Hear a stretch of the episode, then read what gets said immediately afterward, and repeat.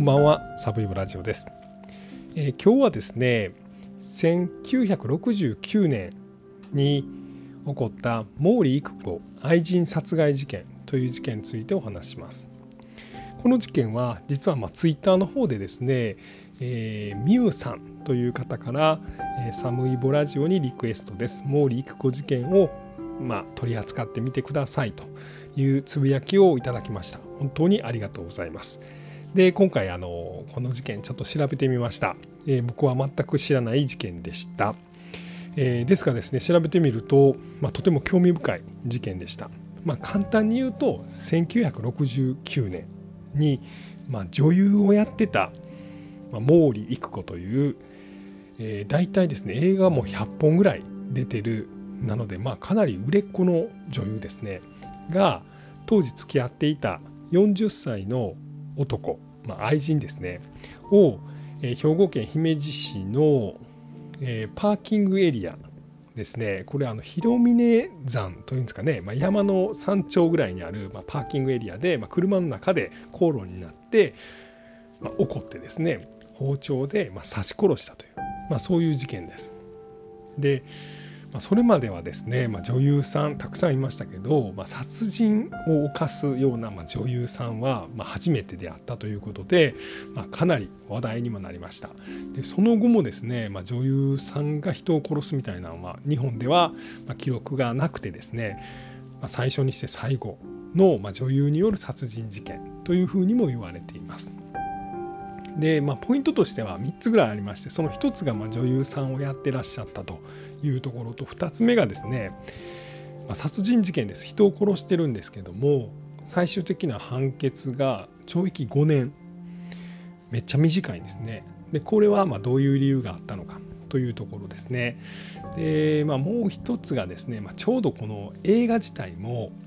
まあ、すごい斜陽の時代、まあ、日本映画がまかなり苦しくなっている時代の事件でもありました。まあ、そういうところを踏まえてですねお話をしていきたいと思います。まずはこの毛利育子という、ま女ですねがどんな人生を歩んでいたのか、まあ、かなり男性にま翻弄された人生でした。生まれたのは、えー、1933年ですね高知県に生まれました家があの呉服屋さんをやってましてかなりお金持ちですでまあ両家のお嬢さんで、まあ、顔もすごい綺麗でした、ね、体も大きかったんです。当時のですね日本人女性の平均身長って150なかったはずなんですね。140代後半とかだったんですが、まあ、この毛利育子は身長160センチ、ね、体重50キロ3サイズ上から925296まあ、どんな体型やねんっていうぐらい、まあ、すごい日本人離れした、まあ、グラマラスな体型であった、まあ、背も大きかったということですね。で美しかったということででご両親がですねあの大分県の別府にある、まあ、温泉街の、まあ、旅館に、まあ、お仕事に行かせます。でその旅館でですね全国温泉美人コンテストみたいなのがあって19歳ぐらいの時にはそのミス温泉に選ばれたということなんですね。ただまあ時代が時代だったのか、まあ、ほんで美しさからですね、まあ、悪い男に捕まってしまうんです。まあチンピラに目をつけられてですね無理やり付き合わされるんです。で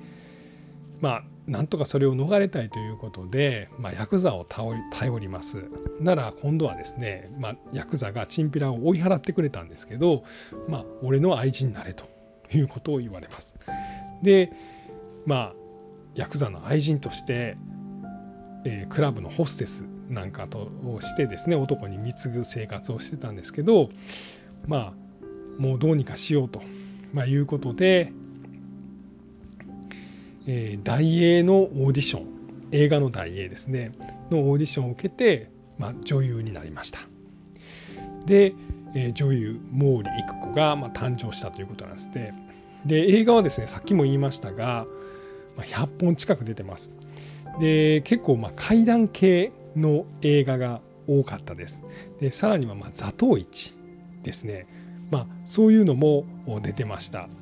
なのでまあ活心とかとは共栄してるんですね。で、まあ、主役を張るほどではないんですけれども、まあ、脇役で重要な役なんかをしています。で、まあ、さっきもちょっと3サイズ言ったんですけども、まあ、結構ねお色気チックな役柄をやることが多かったみたいです。あとはまあ結構怖い映画ですね、まあ、怪談系の映画もようさん出てまして、まあ、ちょっとこう呪われてお化けになるような、まあ、そういう役も演じてたということです。でまあそんなこんなでですね女優としてはですね順調に、えー、キャリアを重ねていきました。で、え、その時にですねまあ男性と付き合ってたんですね。で、えー、男性と付き合ってて、まあ、子供も設けたんですけれども、えー、結婚しようというふうになった時に、まあ、相手の親が反対しまして、まあ、というのもちょっとセクシー系の女優だったということで相手の親に反対されて、まあ、子供も生まれてたんですけれども子供はま向こうの彼氏さんの家が引き取るということで、まあ、子供と引き離されてしまいます。しかも彼氏とはま別れてしまいます。でそんな中ですね出会ったのが水田というま工業士でした、まあ、工業士ですね、えー、まあ地元いろんなあの場所場所でですね、まあ、お芝居をやったりとかプロレスなんかの興行をやるような人ですねまあ肩着やったんですけども、まあ、当時こういう興行士っていうのはまあ半分ぐらいちょっとまあ何ですかねヤクザとまあ話をつけたりするぐらい、まあ、そういう世界にも少し、えー、顔が利くと、まあ、いうような人やったということです。でこの、えーと、水田輝正という男ですね実はこの男はもう結婚して家庭もあったんですけれども、えー、この毛利一子と付き合います。で、えー、毛利はですね子供を妊娠するんですね。で前の子供はまあ、前に付き合ってた彼氏の家に取られてしまったということで、えー、次の子供はどうしても私は産みたいと産んで育てたいと、まあ、いうことをこの愛人の水田に言うんですけれどもそれはあかんと。俺は家に家庭があるから下ろしてくれと、まあ、言われるんですが、まあ、毛利はですね、まあ、自分で産んで育てるということで出産します。で、まあ、子供を産みながらもですねえー、1950年代からですねずっと定期的に映画に出演し続けていました。毎年、うん、少なくとも6本7本ぐらいは出続けてます。すごいなと思うんですよね。これどのタイミングで子供さん産んでんやろっていうぐらい、まあ、定期的に出演されてます。で子供さんが2歳ぐらいになった時にこの水田にですね、まあ、どうにかこの子供を認知してあげてほしいと、まあ、いうことを言うんですが水田は「お前が産んだんやろ」と。だからそれはお前が責任取れよと、まあ、いうようなことを言います。でこれを言われてカチンときてですねもう一旦別れようという思ったんですが、え、またちょっと偶然出会うようなこともあってですねでその時に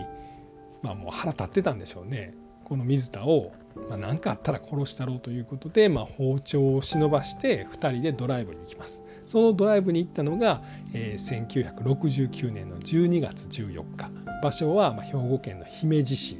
このの、ま、山の上ですねこれ日の広峰山っていうんですかねの山の上の、ま、パーキングです。で車を止めて、まあ、景色でも見てたんですかね。でやっぱり話題は子どもの認知の話になります。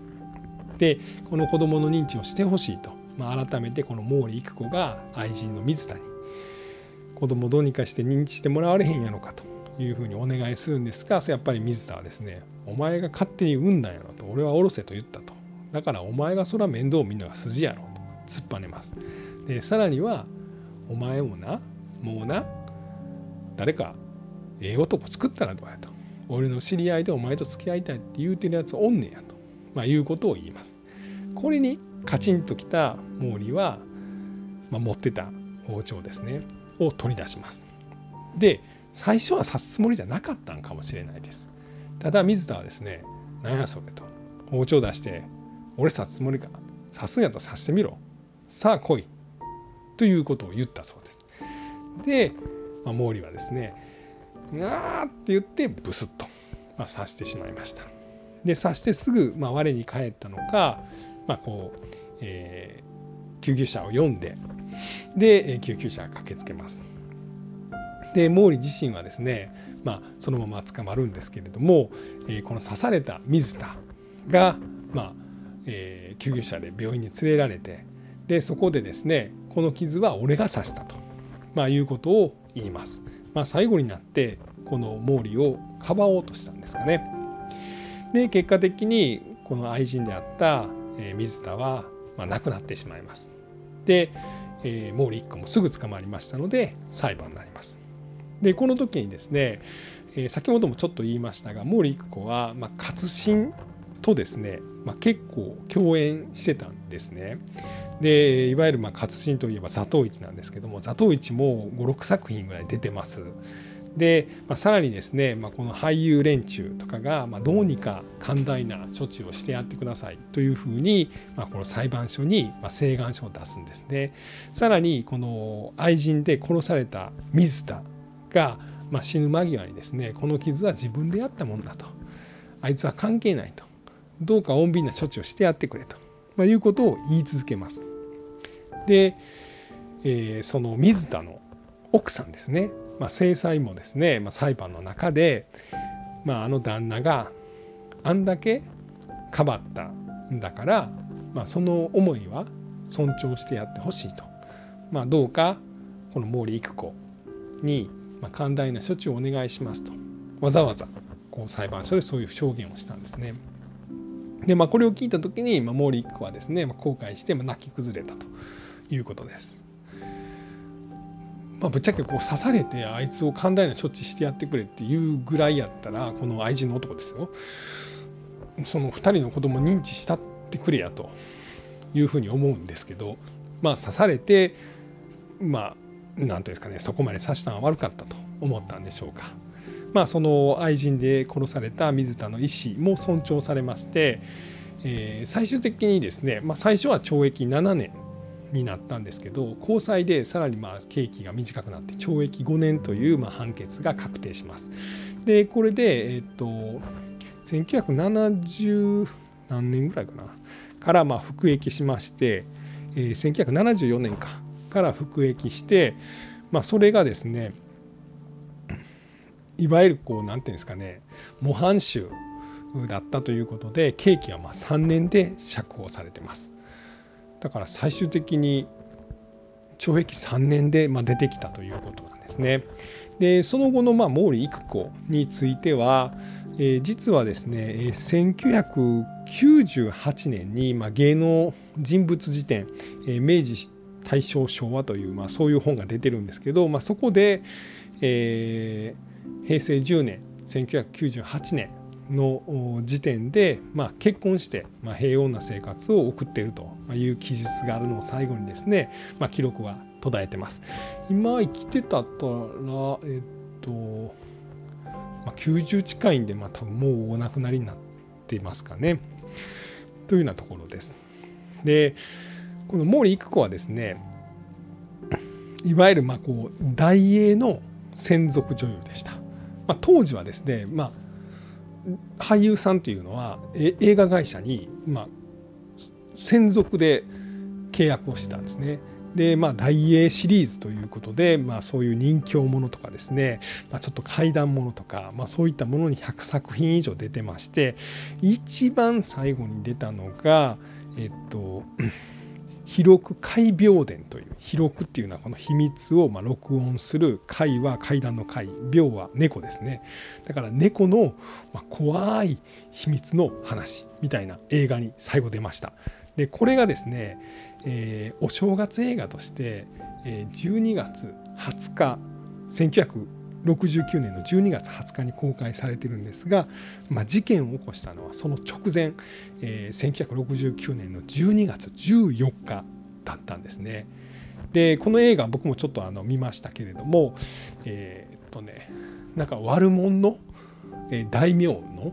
その奥さんみたいな役柄をしてるんですね。でこれストーリーはその悪者の大名がですね目につけた女の人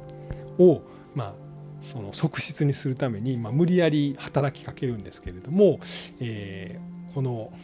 綺麗な側室にしようとした綺麗な女の人のお兄さんがそれを反対するんですね。でこのお兄さんが殺されてしまうんです。でお兄さんが殺された、まあ、この綺麗な、え女の人が、えー、その恨みでですね自殺してですねその血をですね猫に舐めさせるんですね。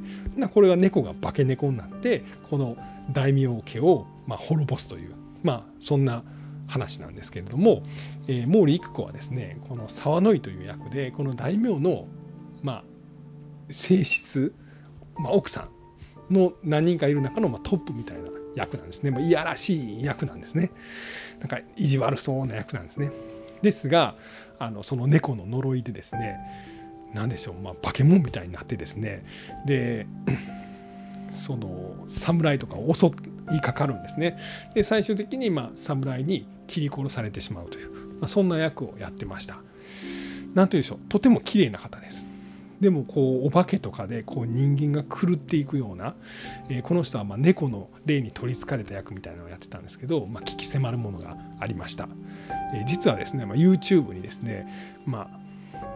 完全版がアップロードされてますので、まあ、ご興味のある方は「えー、広く怪病伝」と検索してみたら見ることはまできます。えー、そうですねで大英もですね、えっと、この事件が起こった2年後1971年に、まあ、破産して、えー、潰れてしまっています。まあ、なので、まあ、こう映画産業が斜陽になっていった、まあ、時代に起こった、まあ、女優による、まあ、殺人事件、まあ、それが毛利育子事件だったということでございます。えー、今日はですね1969年に起こった、えー、毛利育子、えー、愛人殺害事件についてお話をさせていただきました。まあ、とっても綺麗な女優さんです。まあ、ご興味のある方は、えー、YouTube なんかでご覧になってはいかがでしょうか。最後まで聞いていただきまして本当にありがとうございました。